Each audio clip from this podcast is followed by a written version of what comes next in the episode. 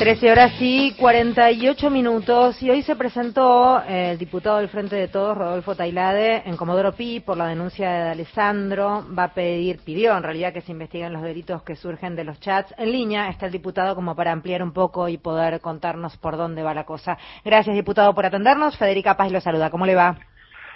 Hola, ¿qué tal? Buenas tardes. Bien, muchísimas gracias. ¿Ya efectuó la denuncia, entiendo? Sí, en, realidad eh, lo que hice fue presentarme en la causa en donde estoy denunciado. Eh, Marcelo de Alessandro me atribuyó básicamente la responsabilidad del hackeo de su teléfono, de haber construido el sitio web, la filtración. O sea, como que usted, junto con, con otras personas, entiendo, o era usted solo, eran otros. No, no, digamos que, no, no, como que soy el responsable, sí, después habla de, de, que soy el jefe de una banda de delincuentes mm. y demás, pero eh, lo que, en definitiva, la, lo, que hace es acusarme de la del supuesto hackeo, que es una cosa que todavía no, no, no está, me parece, muy clara o bien demostrada. Pero lo cierto es que en esa causa, en esa denuncia que me hace Alejandro, me presenté, eh, fundamentalmente negué cualquier tipo de responsabilidad en este, en este tema, no, no, no, no tengo la más remota idea de cómo se generó el hackeo, de cómo se construyó ese sitio web, eh, no tengo ninguna, ninguna información al respecto. Sí, por supuesto, dije que soy responsable de la difusión del material, del contenido de esos chats, de la viralización. Yo en mis redes sociales eh, puse casi toda la información, eh, y fui bajando muchas veces audios de la, de, la, propia filtración, los puse en mi red. Bueno, eso también forma parte de la acusación, pero eso me hago cargo, porque fundamentalmente estoy justificado eh, a partir de la relevancia que tienen los asuntos públicos que se mencionan ahí, que son mucho más importantes que cualquier derecho a la privacidad o a la intimidad de un funcionario público, que dicho sea paso es bastante relativa, ¿no? Así que bueno, en ese marco hice esa presentación y, agregué, eh, eh, hice una enumeración de 29 delitos que surgen de las conversaciones de Alessandro, que van desde el arreglo de los fallos con la Corte, pasando por coimas, tráfico de influencias para manipular licitaciones, concesiones, inteligencia ilegal, bueno, un montón de delitos que surgen de las conversaciones de Alessandro con distintas personas y que en la presentación que le hice al juez Rafecas enumeré cada uno de ellos y pedí que se investigara, que se abriera una causa por cada delito. Eh, bueno, esperemos que, se abran esas 29 causas y que se investigue lo de Alessandro. Después, después el propio de Alessandro deberá probar que se trata de una filtración ilegal. Hasta donde yo sé, la verdad que me, genera bastante duda. ¿Y ¿Y a usted cómo le llegan? ¿Usted cómo llega a encontrar esos chats, diputado? Mm, bueno, el jueves 29 a las eh, al mediodía, pasado el mediodía, un periodista conocido mío me, me manda un WhatsApp y me pregunta si estaba al tanto de, esto y me pone el link de, del sitio, alessandrochat.com. Y le digo, no, no tengo idea, eh, ese jueves 29. Bueno, inmediatamente me metí en el sitio y en ese momento yo me dirigía a, a, una radio donde yo hago una columna los martes y los jueves.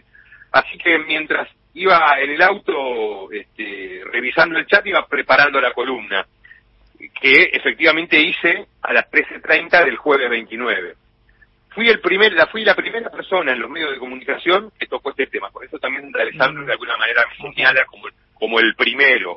Pero eh, yo me enteré el jueves eh, al mediodía y de hecho Ayer salió una nota en un, en, una, en un sitio donde hacen un análisis de, esta cuestión y eh, eh, se lo llevé al juez, digamos, ese, ese, ese análisis. Básicamente dice que el miércoles 28 a media mañana ya estaba subido el sitio Alessandro, con lo cual yo llegué un día tarde eh, a, a, a, la información y sería, te diría, fui de los últimos en enterarme pero mm, eh, pero la verdad que ya estaba hay un montón de periodistas que luego después eh, tomé conocimiento que ya sabían el miércoles 28 que estaba colgado ese sitio yo me enteré al día siguiente Eh, diputado, de todas maneras, no sé hasta dónde. A ver, hay una cuestión que tiene que ver con este anonimato que, que, que, que presenta este, esta, esta, este modo a través de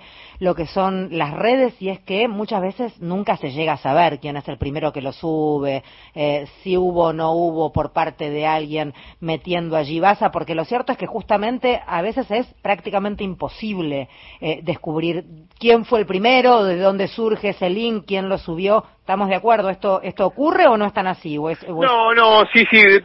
A ver, eh, no es siempre así, pero claramente eh, uno siempre, o mejor dicho, las investigaciones se encuentran con eh, muchas veces eh, estas dificultades, Mm. porque sobre, por ejemplo, viste qué sé yo, hay que hay que eh, dirigirse a la casa matriz en Estados Unidos, de, Sí, sé- sí, sí, entonces eso genera un montón de, de- Ahora, a mí me da la impresión de que las medidas de prueba que pidió, que se pidieron en esta causa, independientemente de que me haya imputado a mí, no, no, no, no, eso no, no, no me, me tiene sin cuidado, pero las medidas de prueba eh, me parece que van a van a llegar a un resultado, es decir, creo que se va a poder saber por lo menos quién registró el dominio de ese sitio web, Ajá. digamos, ¿no? que son eh, como pasos eh, previos a que te habiliten la posibilidad de, de- de bajar un sitio de esas características. Así que me parece, ojalá, ojalá que, que, que se pueda que se pueda llegar a- al origen. No- estoy absolutamente seguro que esto tiene que ver con el PRO, digamos, o sea, cuando Ah, al ok. origen vamos- Yo, vamos yo- yo le iba a preguntar si tenía alguna sospecha sobre quién sería. Usted dice que es del PRO.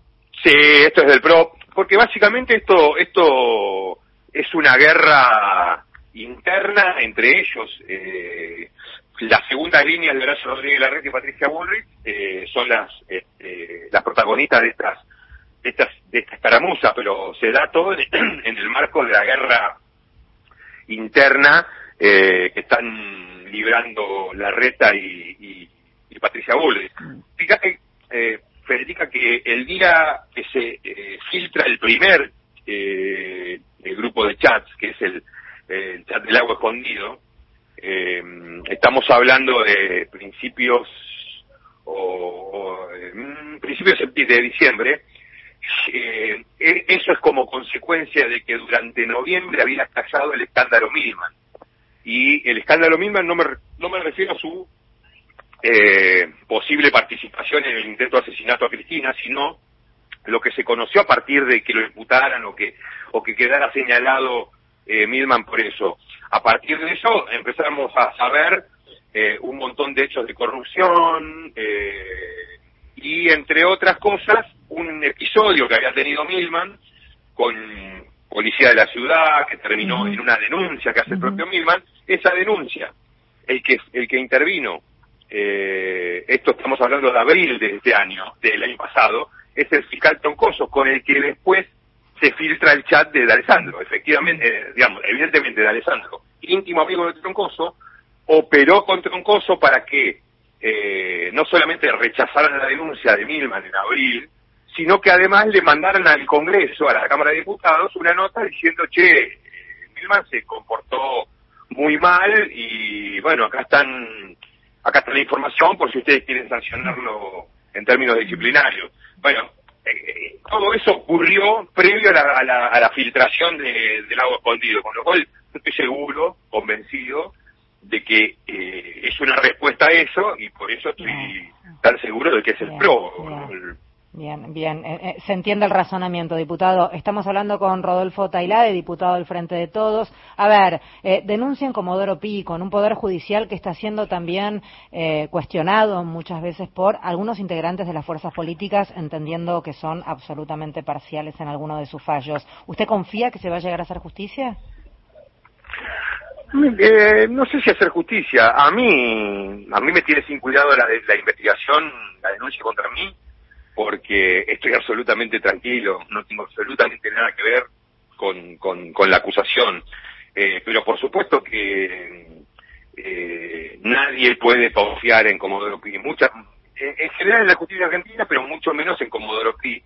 Eh, hay mucha eh, mucha mucho mucho interés eh, que no tiene nada que ver con la justicia. De hecho, en la causa mía, el juez es Rafecas y el fiscal italiano, que los dos están de vacaciones, y lo reemplazaron la semana pasada por una semana Stornelli y Capuchetti, y se apuraron, es decir, no son los jueces, eh, la jueza y el fiscal de mi causa, pero se apuraron a, hacer la imputación, a, hacer, a, pedir medidas de prueba, etcétera, cosa de, que no se le terminara la semana sin hacerlo y, y, explotara esto en los diarios sábado y domingo. Con lo cual hay un montón de, de eh, de, de, mugre, un montón de, suciedad en Comodoro Pi, eh, pero en mi caso no tengo ninguna, no tengo ningún, ningún temor de nada. Al contrario, lo que quise hacer con la presentación de hoy fue dejar atrás el tema de Alessandro, por lo menos en mi caso,